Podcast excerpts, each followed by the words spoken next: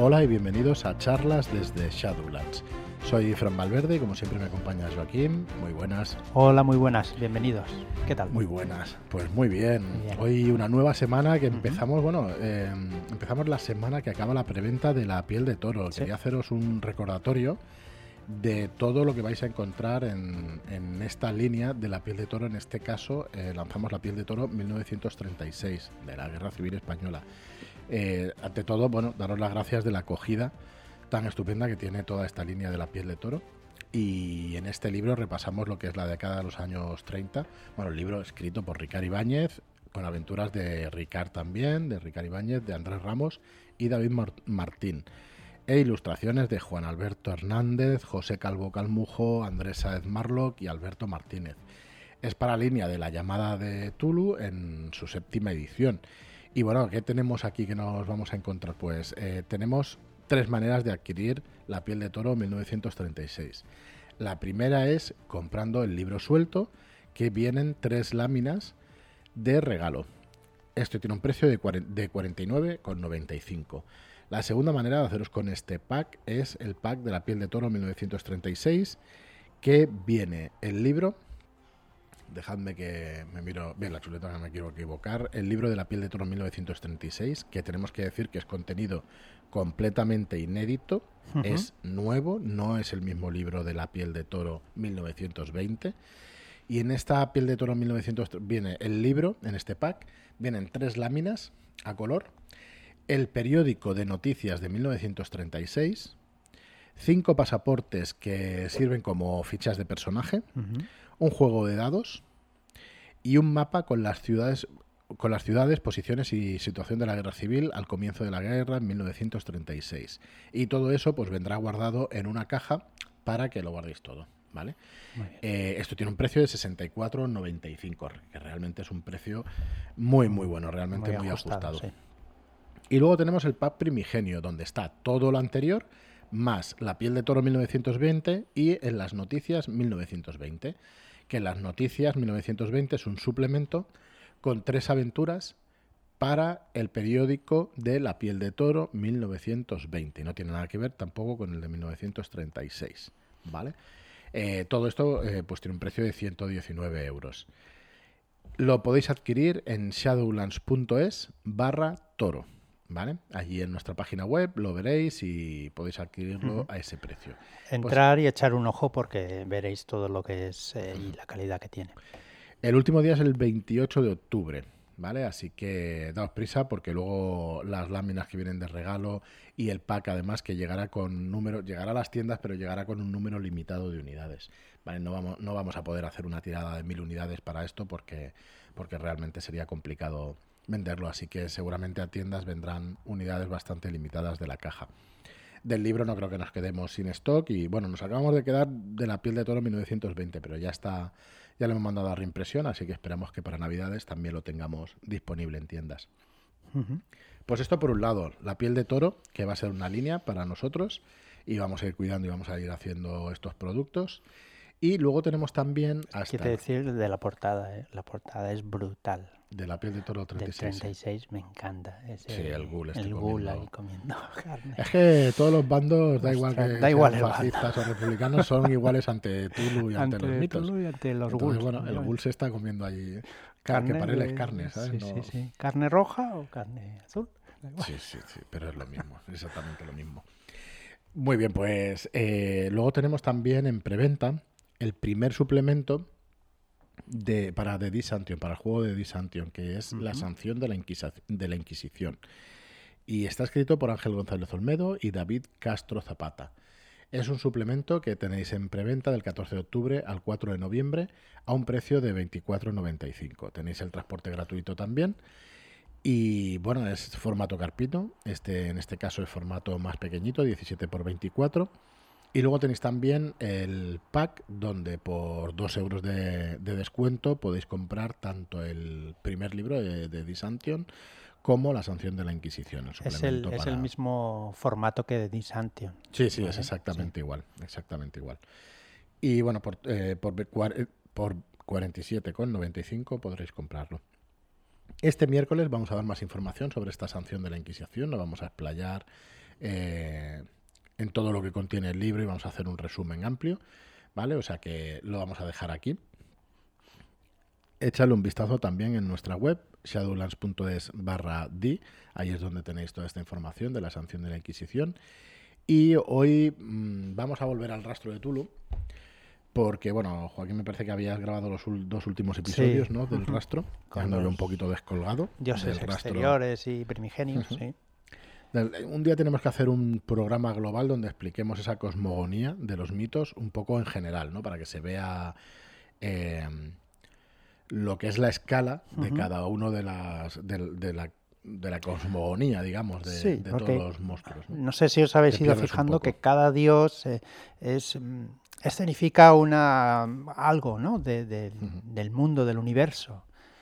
Y bueno, en cada dios he ido diciendo lo que es cada cosa. Por ejemplo, Sunigurat es la tierra, ¿no? La tierra eh, y encarna, es lo que encarna, vaya. Es muchas cosas, ¿no? Sí, aparte de eso. Nosotros lo conocemos, este primer genio por Vástagos de Sumnigurat, que es una campaña que ya hace un año que se acabó, eh, que sacamos el tercer volumen y, y, que bueno, que podéis disfrutar ya, muchos de vosotros ya y vosotras pues lo habéis jugado.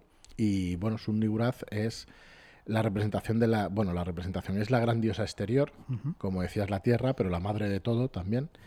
Y luego también la representación es una cabra negra del, o el nombre que se le da es la cabra negra del bosque con un millar de retoños. Sí, es una masa enorme, nubosa de fecundidad que se hincha y hierve a causa de los seres que nacen de ella. Es un principio cósmico, no del orden, sino de la creación y del instinto de existir de diferenciarse en algo de la sopa de hidrógeno de la que procede todo. La sopa primordial. La, eso. Por esa necesidad de crear se da su amorfismo, ¿vale? Ya que lo crea todo a la vez, como su propia conciencia, consecuencia de su elección de existir, con aspecto de retorcidas vides o ramas negras de las cuales pueden salir pezuñas para desplazarse, también puede sacar dientes para alimentarse o cualquier otro apéndice pues que la diosa necesite. Es eh, la única eh, entidad primigenia nativa de la Tierra. Mató y absorbió a todos sus oponentes antes de la llegada del gran Cthulhu, Tulu y su semilla. Y es un ser hermafrodita adorada por, adorada por tribus de la Tierra como por tanto por tribus de la Tierra como por alienígenas, todos buscando aprobación para sus experimentos genéticos o cualquier cosa relacionada con la vida todos con sus, historias de genetistas. Sí, bueno, en Vástagos hay algo de eso. No voy a hacer más, spoilers, pero sí, hay, algo, hay alguna cosita de esas. La verdad es que está modernizado el mito de la, de la diosa Sumniuraz y, y mola muchísimo. Bueno, es enemiga de los primigenios asociados con el fuego y el aire. Es la encarnación de la tierra, como decíamos antes.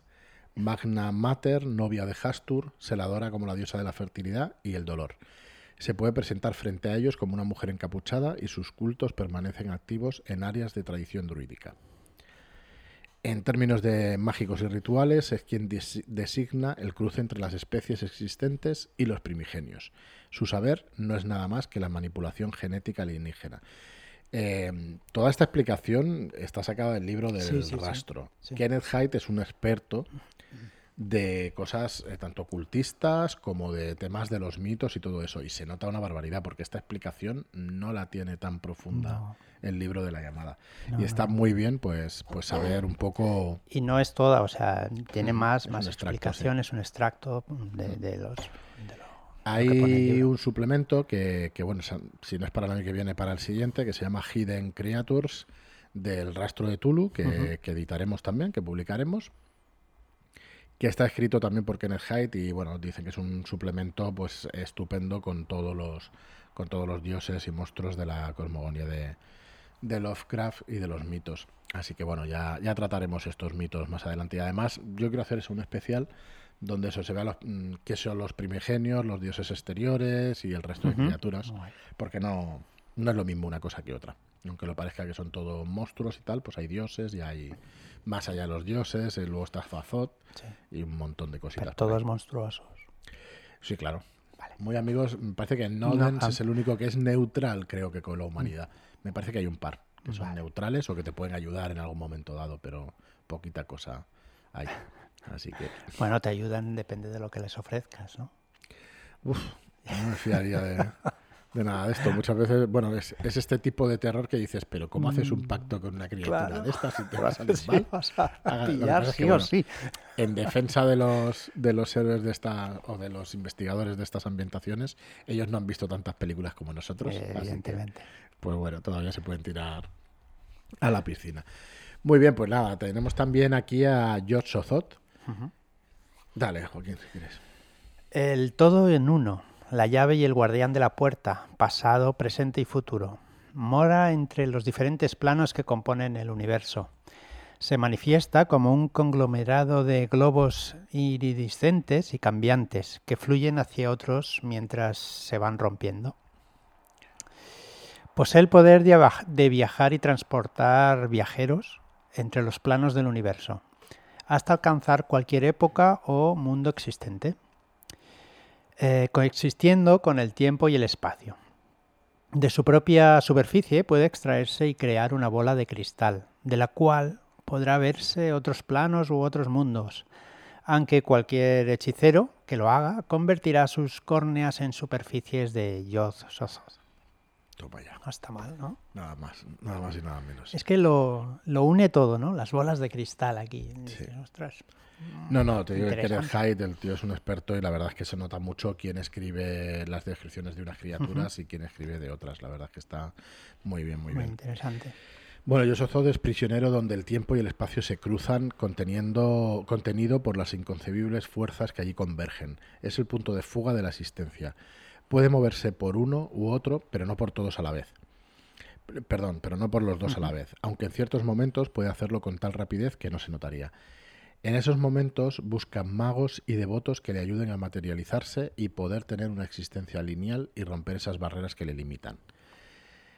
Es el que acecha en el umbral, además. La, oscuri- la oscuridad sin forma oculta tras, la ma- tras una máscara de globos. Eh, fue incluido en el sistema de magia de Alistair Crowley como Choronzon. Esto es real. Sí, sí. Esto es real. Alistair Crowley es un, bueno, un mago de estos, un esoterista Sí, que... algo- Una persona todo. que estudiaba esto y hizo su, su sistema de magias. Y los nigromantes lo invocan para resucitar a los muertos o convertir a estos en polvo, aparte de conseguir poder y otras razones más oscuras. Nigromantes tienen que salir por todos lados. Sí, claro. Esto hay que resucitar a los muertos de una manera sucia. Yo me acuerdo siempre, una chorrada que voy a explicar ahora, de la película de Aladdin, cuando sale el genio y dice, no puedo resucitar a los muertos, dice, porque huelen muy mal. No, y además huelen muy mal, suelta el tío. Hostia, me ha hecho siempre mucha gracia. Perdón ¿eh? por la chorrada, pero me acuerdo siempre cuando hablan de resucitar a, a los muertos. Bueno, eh, es la conciencia además de la energía del punto cero. Ahora que dices eso, Mm. En cuanto... ahora, es que me ha Es venido todo, me ha, siempre. me ha venido lo de los nigromantes y la resucitación. Dices, y, y me viene a la mente a Marlock, Sí, sí, que está claro, en a mí contra. Claro, y cuando juegas a Dungeons y resucitas, hueles mal. Claro, ¿Estás podrido? correcto. Correcto. Era una, Por una duda existencial. No, yo también lo he pensado eso más de una vez y no, no creo, me parece que se mantienen. con- eh, de hecho, creo que hay reglas y que hay tiempos para poderte resucitar. Ya, ya, ya, pero tiempos. bueno, empiezas a Precisamente por eso, por- desde el minuto Por cero. la entomología que manda más que, Vale. que la magia. Los bichitos al final hacen su faena. Bueno, pues nada, como digo, es la conciencia de la energía del punto cero y busca alterar los equilibrios de energía de la realidad, liberando a los primigenios, a, a- a los primigenios aprisionados. Es el padre de Tulu, Hastur y Bulton. Pad- aparte engendro, engendró a Nug y a Yep con su Niguraz. Ujú. ¿Vale? O sea que, que es una criatura de las poderosas. De hecho, Sí. eh, bueno, acabamos ya la descripción y ahora os contamos más cositas. Dale, Joaquín, si. Es el dios que despierta donde está despierto. Conectó el universo al crearse a sí mismo y da la bienvenida a quienes le pueden percibir, pues le permite aumentar su propia complejidad y juntar partes de sí mismo en las, en las esferas, destruyendo o dejando universos por los que había existido. Pues como os digo, bueno, Yosozot, una de las criaturas más poderosas de la cosmogonía de Lovecraft. De hecho, sirve también, bueno, está. eh, la tenemos muy presente en Estirpe de Danwich, de Danwich, que es el próximo, juego que, sacaremos en noviembre, escrito por Enrique Camino y realmente pues eh, donde los personajes jugadores pues van a tener esa marca o ese estigma de Yosozot y van a conseguir pues poderes especiales, pues habilidades especiales que la van a directamente a conseguir desde, desde este dios. Así que bueno, muy interesante estas criaturas. Ya os digo que bueno, para mí Kenneth Hyde pues un experto de, de estas criaturas. ¿Y qué más quería contaros yo hoy? Sí, que este viernes, este viernes 28 se acaba la preventa de La piel de toro, pero comenzamos con la revelación final, con otro de los módulos del rastro de Tulu.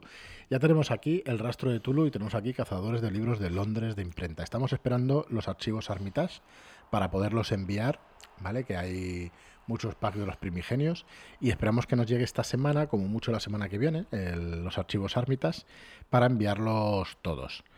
Vale, así que bueno, a partir de aquí nos queda por entregar em, Magia en Bruto y la pantalla, que ya están, prácticamente esta semana tendréis el PDF también, estarán enviados para imprenta y en 3-4 semanas aquí.